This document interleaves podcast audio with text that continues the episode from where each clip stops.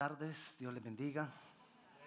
El versículo que nos vamos a memorizar es segunda de Corintios, segundo de la segunda carta del apóstol Pablo a los Corintios, versículo 2, capítulo 2, versículo 11. Para que Satanás no gane ventaja alguna sobre nosotros, pues no ignoramos sus maquinaciones. Ahí vemos un gran consejo del apóstol Pablo, que no ignoremos las maquinaciones del diablo. Hay una discusión que se presenta muchas veces entre los cristianos si el diablo tiene acceso a un cristiano, porque el cristiano, el verdadero cristiano, ¿cuántos verdaderos cristianos somos? El verdadero, entonces la discusión es, ¿en verdadero cristiano el diablo tiene acceso o no tiene acceso? Pero aquí Pablo le está escribiendo a los cristianos de Corinto y les está diciendo para que Satanás no gane ventaja alguna sobre nosotros, pues no ignoramos sus maquinaciones. O sea que el diablo puede de alguna manera ganar ventaja sobre nosotros. Él no puede controlar nuestras vidas, él, él no puede manejar nuestras vidas, Él no puede hacernos daño a nosotros pero sí puede de alguna manera tratar de ganar ventaja. Entonces, nos puede de alguna manera causar algunos problemas. Pero ¿qué nos dice Pablo? Que nosotros debemos conocer sus maquinaciones. El diablo maquina. El diablo mira a ver de qué manera se nos mete. La semana pasada nosotros estuvimos hablando de que Dios nos da un corazón nuevo, ¿recuerdas? Y un espíritu nuevo. Hablamos de que Dios nos va transformando poco a poco y que la semana antepasada, la antepasada, y, y que Dios entonces comienza un proceso en nosotros, al poner ese corazón nuevo y ese espíritu nuevo, comienza un proceso en nosotros. Y lo tiene que hacer bajo un proceso, porque nuestro Dios no es un Dios de, de instantes es un Dios de procesos. Téngalo presente, es un Dios de procesos y nosotros si queremos ser transformados y cambiamos y cambiados necesitamos permanecer en ese proceso. Y él tiene que hacer un proceso porque nosotros él pone un corazón nuevo, pero nosotros tenemos memoria. Tenemos instintos, tenemos sentimientos, cosas a las que nosotros ya estábamos acostumbrados. Y, entonces tendemos a reaccionar como estábamos acostumbrados a reaccionar, a pesar de que Dios está haciendo una obra en nuestro corazón. Entonces por eso Él tarda un proceso. Eh, Camilo, yo le dije a Camilo, ¿a qué horas le dije a Camilo que enrollara esa hojita? Cuando íbamos a empezar el servicio, Camilo enrolló esta hojita. Se la di totalmente extendida.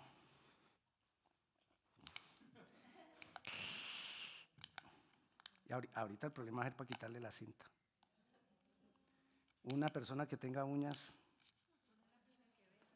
y que, y que tenga ojos. Más bien que tenga ojos. Mm, ¿Otros ojos?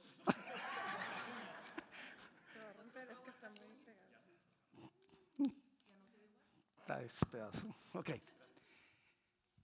Por muchos años nosotros hemos estado haciendo nuestra vida como a nosotros mejor nos parece. Y viene Dios, y viene Dios y nos empieza a formar de nuevo. Pero ¿cuál es nuestra tendencia? ¿A qué? A volver a la misma condición de antes. Gracias. Esa es nuestra tendencia, a volver a la misma condición de antes. Y el Espíritu sigue trabajando. ¿Y cuál es nuestra tendencia? ¿Cuánto tiempo estuvo enrollada? Empezamos faltando un cuarto para la una, como 40 minutos, 45 minutos. ¿Cuánto tiempo tu vida ha estado así? ¿Cuál es nuestra tendencia? A volver a ser. ¿Por qué? Por la memoria que tenemos, por los sentimientos que tenemos, por todo lo que hay en nosotros. Ese proceso que Dios tiene que hacer en nosotros, nosotros lo llamamos el proceso de santificación que es el Espíritu Santo trabajando en mí, me va poco a poco santificando. Dios me hace justo a través de la obra de Cristo, pero debo aprender a vivir como justo. Una cosa es que Jesús me presenta ante el Padre y dice, no mire sus pecados, Padre, porque yo pagué por él. Me presenta justo. Pero como yo ya ahora soy justo, debo empezar a vivir como justo. Pero tiendo a a vivir como antes. Por eso Dios tiene que hacer un proceso. Eso hablamos la semana antepasada. La semana pasada estábamos hablando que uno de los frutos de la unción es que la unción rompe los yugos.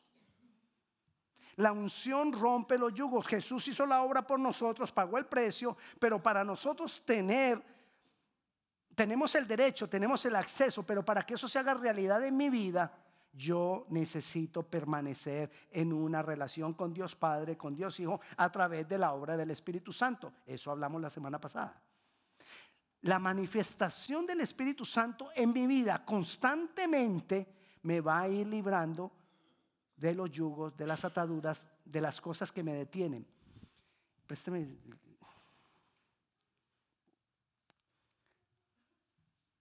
Dice que rompe los yugos.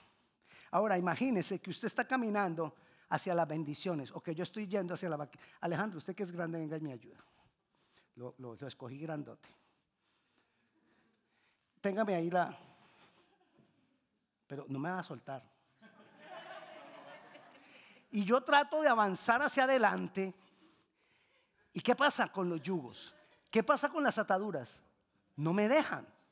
No me dejan. ¿Qué tiene que hacer el Espíritu Santo? Romper estos yugos, romper las ataduras. Pero muchas veces, ¿qué pasa con mi vida?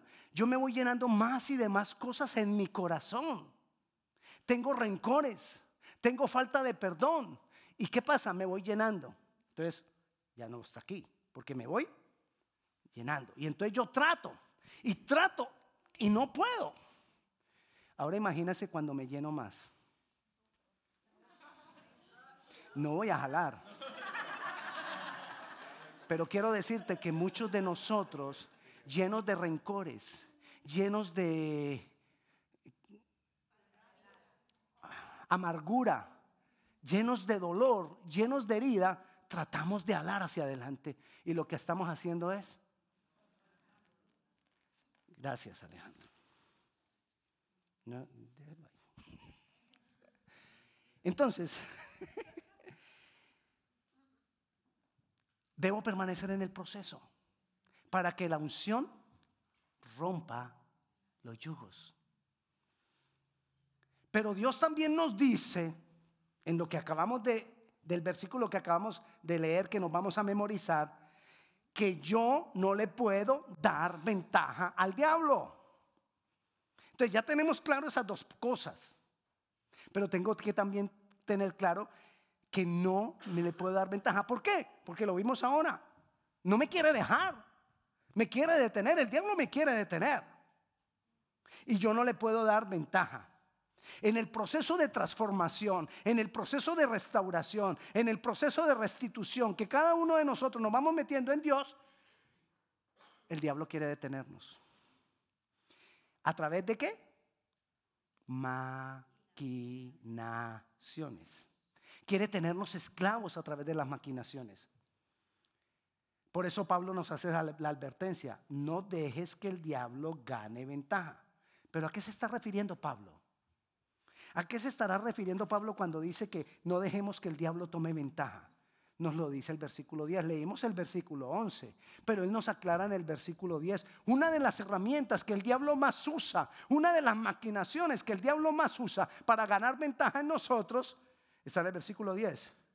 Y dice, al que vosotros perdonáis, yo también. Porque también ya lo he perdonado, si algo he perdonado.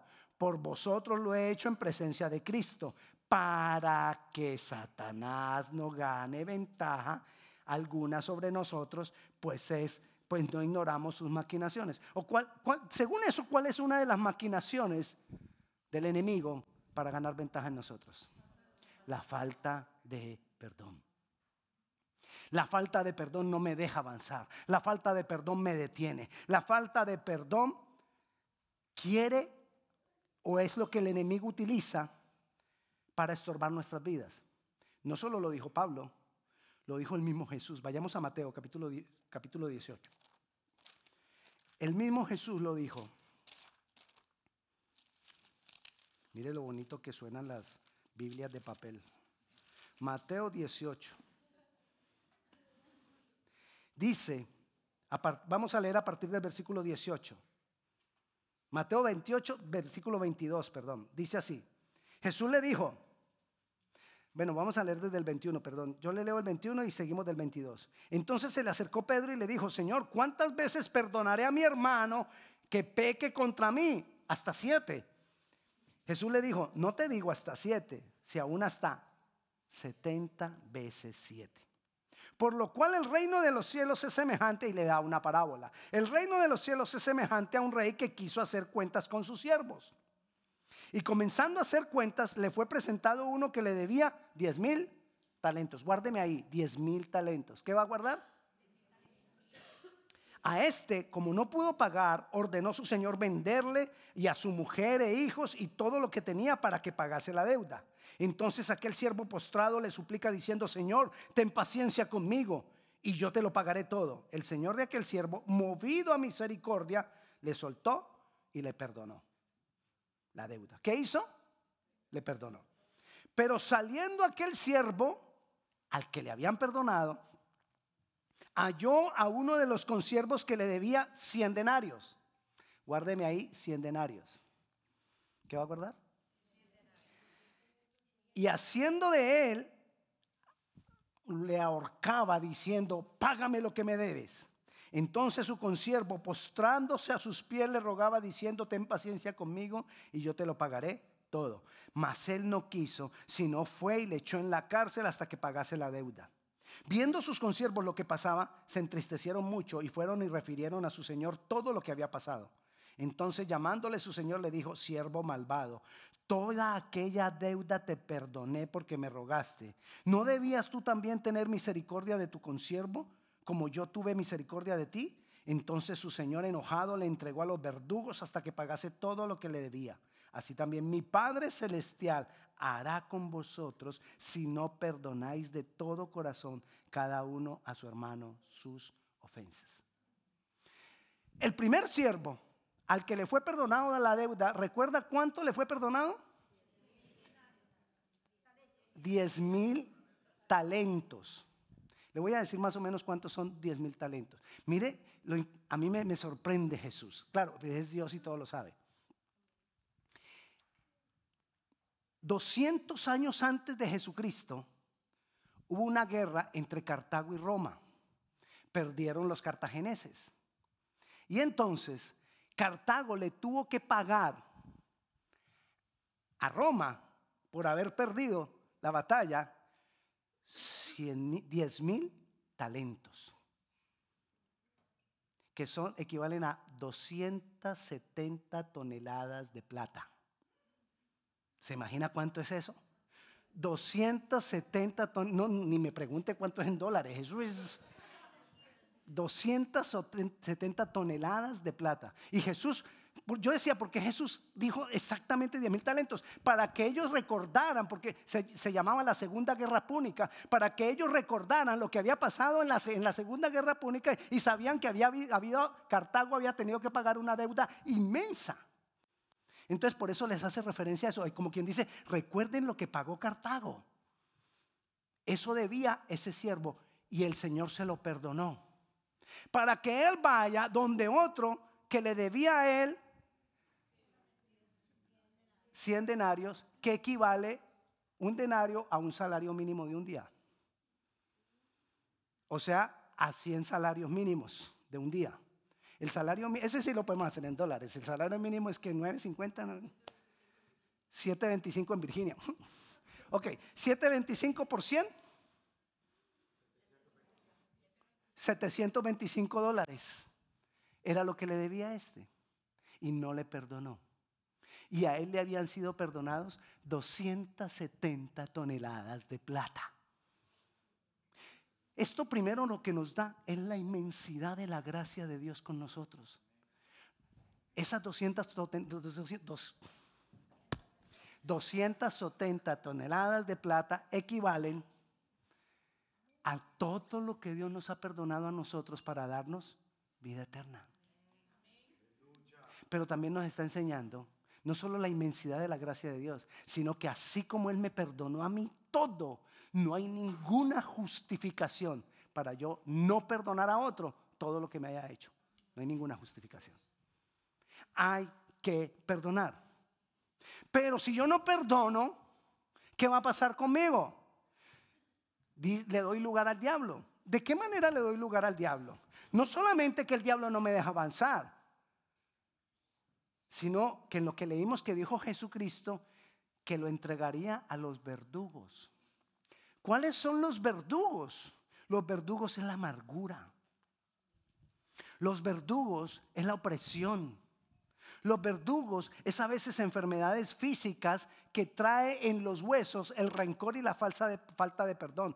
El rencor y la falta, de perdón muchas veces trae, no siempre, no es para que usted empiece a que toda persona que le diga a usted que tiene dolor en los huesos, ya sé por qué es, ya lo... Mm. No, no, no, no, no andemos juzgando.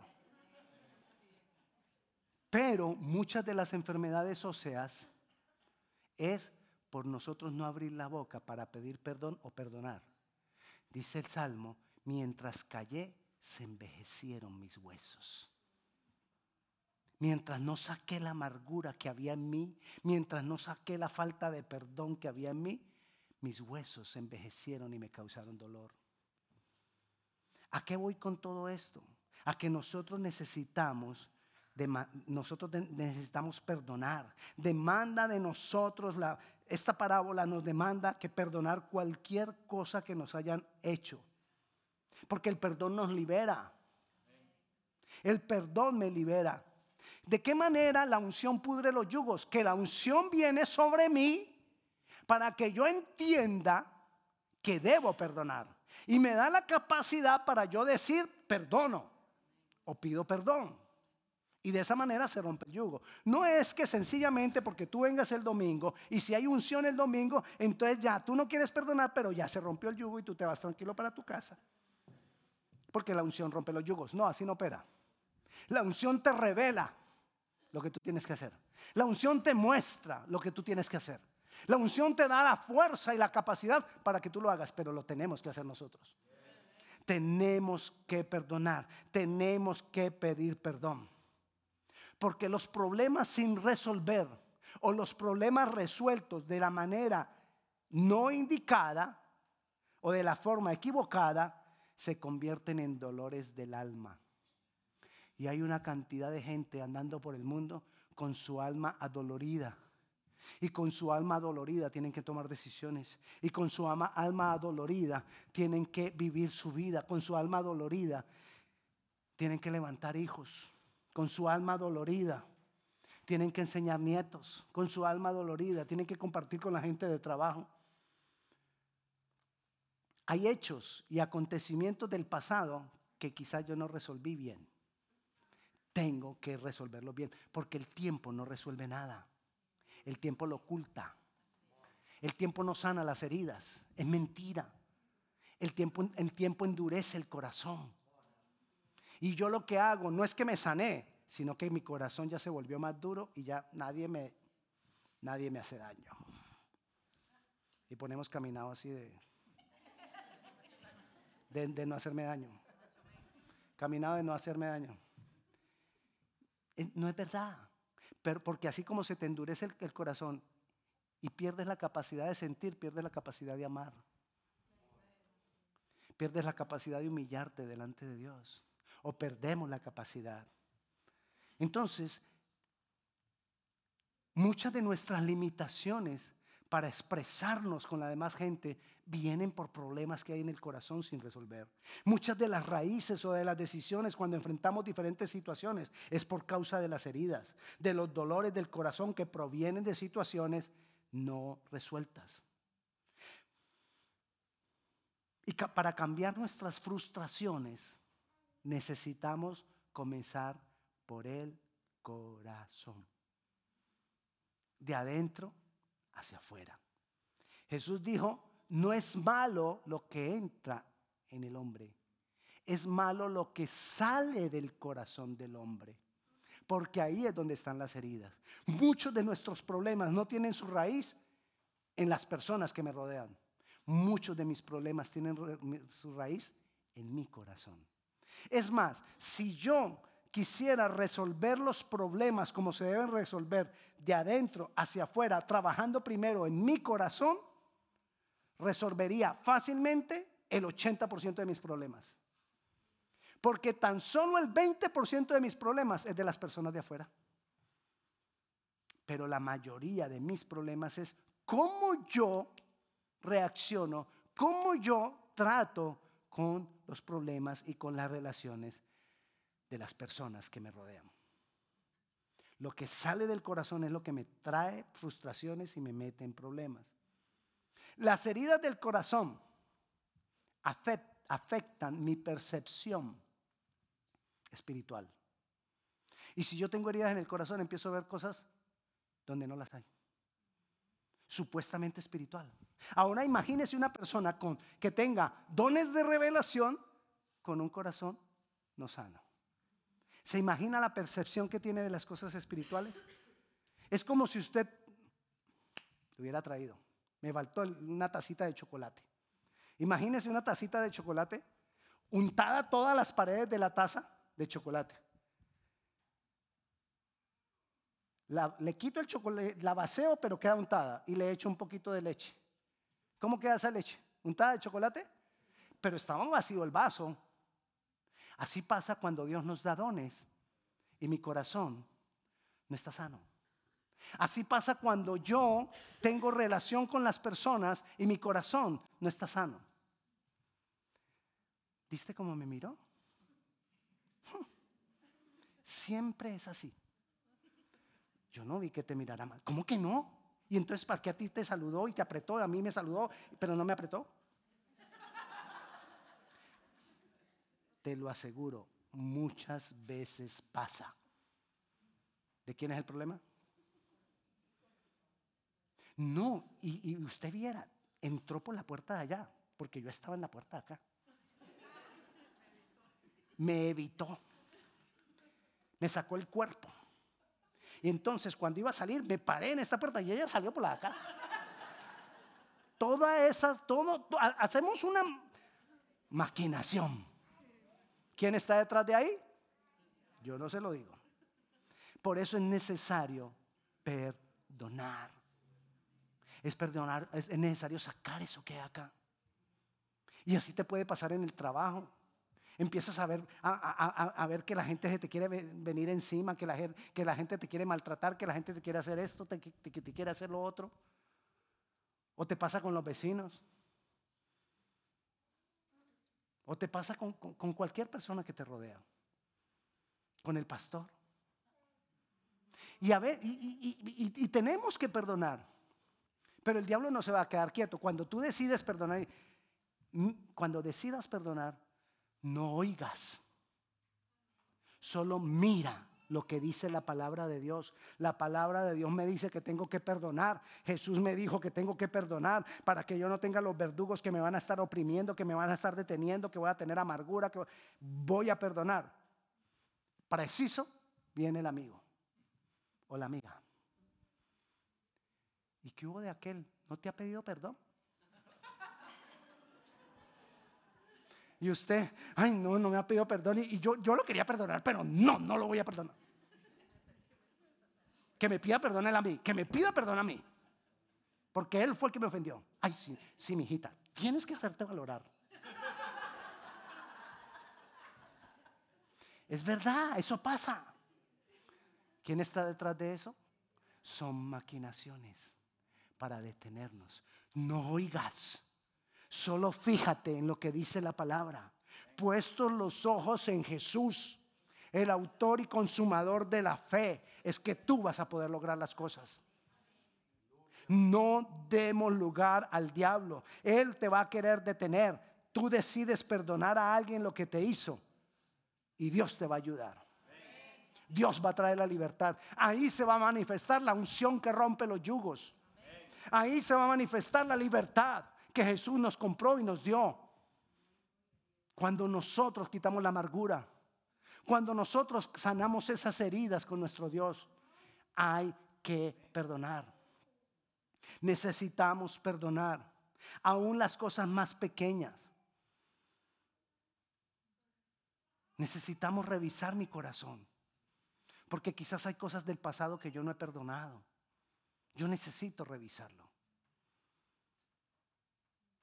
Y tengo que decirle al Señor, Señor, revélame. Señor, muéstrame la condición de mi corazón. Muéstrame si este dolor que yo siento en mi corazón, si estos vacíos, si este temor que yo siento, si esta inseguridad que yo siento, es porque no he perdonado. Muéstramelo para yo arreglar eso. Porque si no voy a seguir con la misma inseguridad. Y voy a seguir tropezando. Y no voy a poder ver las bendiciones de Dios. Porque la falta de perdón no solamente me trata de detener como vimos ahora, sino que me enseguece. Y yo voy por el camino, enseguecido. Y ahí están las bendiciones. Mira aquí este regalito. Aquí está. Dios dice, para cuando Víctor pase por acá, le tengo esa bendición. ¿Y qué viene Víctor con su corazón? ¿Cuál Víctor? Pepito. Víctor tiene su corazón sano. Viene Pepito. Sí, yo, yo Víctor, no. Y usted va a decir, ¿y es el pastor? ¿Qué, qué era las ovejas? No. Usted viene con el corazón, con perdón, con los, sin poder ver, porque está cegado por la falta de perdón. Y Dios, yo creo que Dios se pone a orar. Que la vea, que la vea, que vea la bendición. No la puedo ver. Y soy capaz de que puedo parar acá y decirle, Señor, ¿y hasta cuándo me vas a dar la bendición? ¿Por qué a mí las bendiciones no me llegan y al otro sí? Yo que te sirvo, yo que te busco, yo que hago, yo que madrugo, yo que oro, yo. Pero estoy enseguecido. La bendición está ahí. Y, Dios, y Jesús diciéndole al Padre, Padre, que la vea, que la vea. No la voy a ver, porque estoy enseguecido. Pero cuando yo arreglo los problemas de mi corazón, aún desde antes que, llegue, voy a poder tener la fe porque veo la bendición. Ya sé que va a llegar, ya sé que llegó la bendición, ya llegó la bendición. Y, y como siempre me toca llevársela a la esposa. Pero esa es la idea. Perdona, para que no demos lugar al diablo para que, porque Él está maquinando, Él está buscando la manera de acabar con nuestras vidas. No le des lugar. Eso es sutil. Quizás tú podrías estar diciendo en este momento, no, yo no. Ahí está. Ya lo pillé. Está con los ojos vendados. Más bien revisemos hacia adentro. Digámosle al Señor, Señor, muéstrame la condición de mi corazón, porque yo quiero ser libre y yo quiero que esa unción de tu Santo Espíritu rompa los yugos en mí. Amén. Pongámonos de pie, vamos a orar.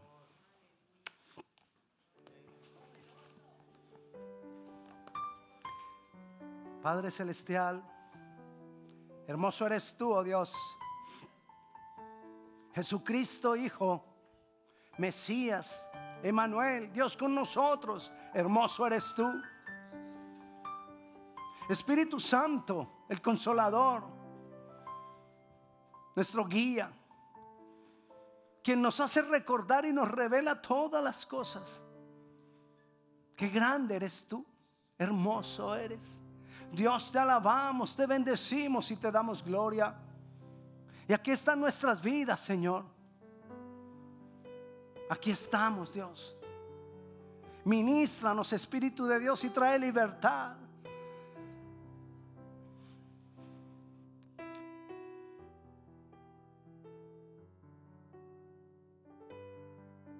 Señor, aquí estamos. Revélanos, Señor, la condición de nuestro corazón. Quizás haya cosas que tenemos que perdonar o que tenemos que pedir perdón. Revélanoslo. Señor, nosotros te necesitamos y necesitamos esa libertad que tú has comprado con un precio muy costoso, tu sangre que podamos perdonar, que podamos pedir perdón, que podamos aceptar que nos equivocamos, que podamos aceptar que obramos mal. Señor, trae esa libertad y esa sanidad, sana nuestro ser, sana nuestra alma.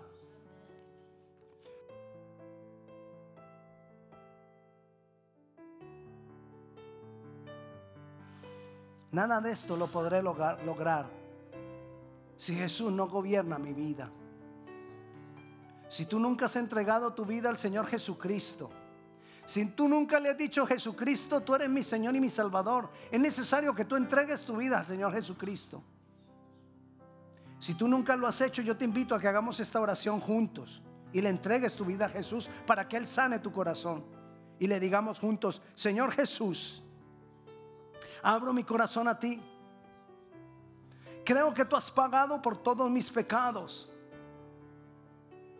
Creo que tú has muerto en mi lugar.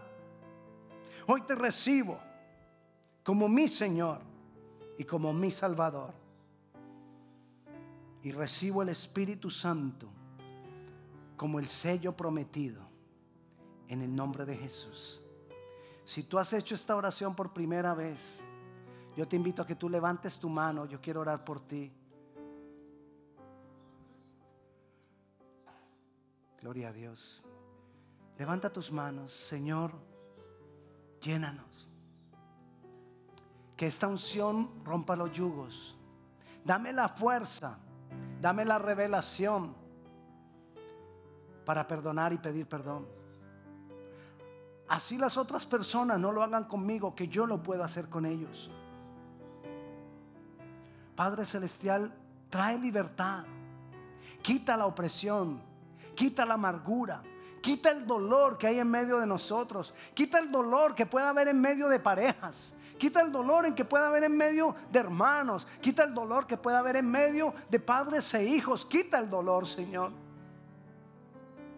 Quita las barreras, rompe las barreras. En el nombre de Jesús yo declaro que se derriban las barreras en el nombre de Jesús. Yo declaro, Padre Celestial, que tú vienes a hacer una obra de libertad completa en nuestro ser pero que nosotros hacemos nuestra parte de perdonar. En el nombre de Jesús. Amén y amén. Y la paz de Dios que sobrepasa todo entendimiento sea sobre cada uno de ustedes. La bendición del Padre, del Hijo, del Espíritu Santo sea en sus vidas. Dios les bendiga y por favor camina en la unción del Espíritu Santo.